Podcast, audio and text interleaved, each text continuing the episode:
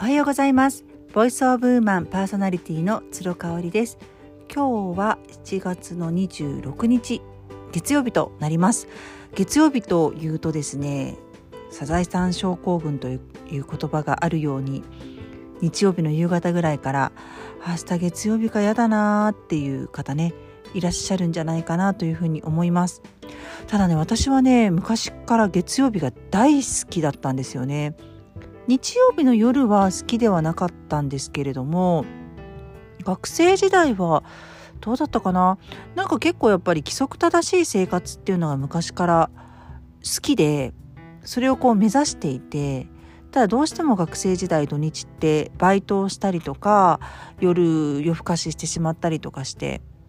なんかあっという間に土日が過ぎちゃうなーっていう感覚だったんですよね。この私が私の中であっという間に時間が過ぎちゃったなっていうのがもう一番自分の中で幸福度が低い時間の過ごし方というか過ごし方なのでそういう意味では学生時代も月曜日が早く来て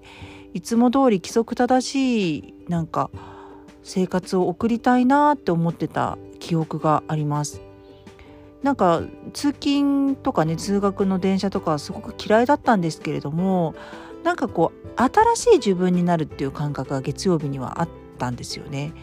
あのブランニューブランニューデイとかっていう言葉が英語でありますけれども本当にこう自分を刷新するっていうねなんかそういうタイミングが私好きでだから月曜日とか新年とか月初とかすごく好きでしたそうそれでねあの働い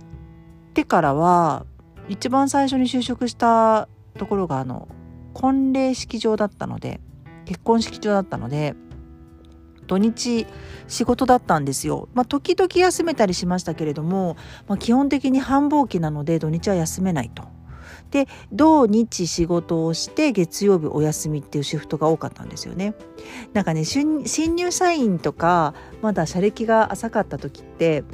あの先輩方が先にシフトを決めちゃうんですよ。まあ、決める先輩がいるのでシフトを決める先輩がいるのでその先輩とその先輩の同期の人とかが、まあ、結構希望を出してしまっててっていう場合が多かったんですよね。でまあ先輩の中ではこう付き合ってる方とか社内恋愛をしてる方もいらっしゃるのでその彼氏さんと合わせる休みを。曜日とかが多かったのかな。だからなんか金土とかで旅行に行ったりとかしたいからみたいな感じで月曜日はむしろなんか出勤したいっていう人が多かった気がするんですよね。だから私みたいに社歴が少なくて新入社員な人たちは月曜日に来ることが多かった。でも土日繁忙期なので月曜日めちゃめちゃ空いてるんですよね。仕事も全然ないの。あのもう雑務ぐらいしか全然なくってそういう意味では楽だった気がしますよね。だからか。だから先輩方が月曜日出たがったのかな。私は逆に月曜日だからお休みが多かったのであの日曜日のやっぱ夜とかすっごい楽しみだった。ただもう飲みに行きたくてもやってるお店もないし付き合ってくれるお友達もいなかったんでそこはすごく不満だでしたね。もうあのたくさんレンタルビデオで DVD 借りてきてもう映画を3本とか見るっていう。なんかそういうの日曜日の夜やってたのでサザエさん症候群だった記憶はないですね。で子育てを始めることになり、うん、でやっぱ子どもたちが学校とか保育園に行くようになって保育園も学校も日曜日はお休みなのでなので、まあ、すっごい大変。日曜日みんなは休みだけどお母さんって休めないですよね。一番大変なんじゃない？お母さんが。一日中子供たちいるから3食作んないといけないしね。早く月曜日来ないかなと思ってましたね。だから今でもそうですがやっぱり土日は子供とか家族と一緒に過ごせる時間楽しくはあるんですけれども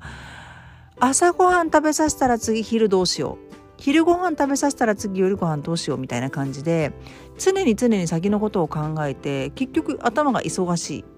ただそれがすっごい好きかっていうと私が別に好きでやってることじゃないので月曜日になったら朝ライブをして仕事をして大好きな仕事をしてピラティスに行ってとかね。なんかこう自分を深めたり自分を高めたりなんだろう自分が好きなこと興味がワクワクするようなことができるのが月曜日っていうねそういうイメージがあるので好きですね月曜日はねなのでうーん金曜日が好きな人もいれば月曜日が私のように好きな人もいるのでなんかそうそんな一般的な常識みたいなものとはかけ離れたところで一旦自分の価値観みたいなのを洗い出すのは重要かもしれないですね。好きなドラマがやってるからとか。そう私月曜日も好きだけど火曜日も好きなんですよね。火曜日はフリーマーケット大好きなフリーマーケットができるし火曜日はそう子供たちが今夏休みなんですけど6時間目まであるんですよ2人とも。だから結構帰りも遅いからゆっくりご飯の下ごしらえとかなんか仕事もできるしっていうところでね。うんなんかご自身が好きな曜日って何曜日ですかっていうのを今日はちょっとお聞きしたいなと思ってあのお話をしてみました。最後まで聞いてくださってありがとうございます。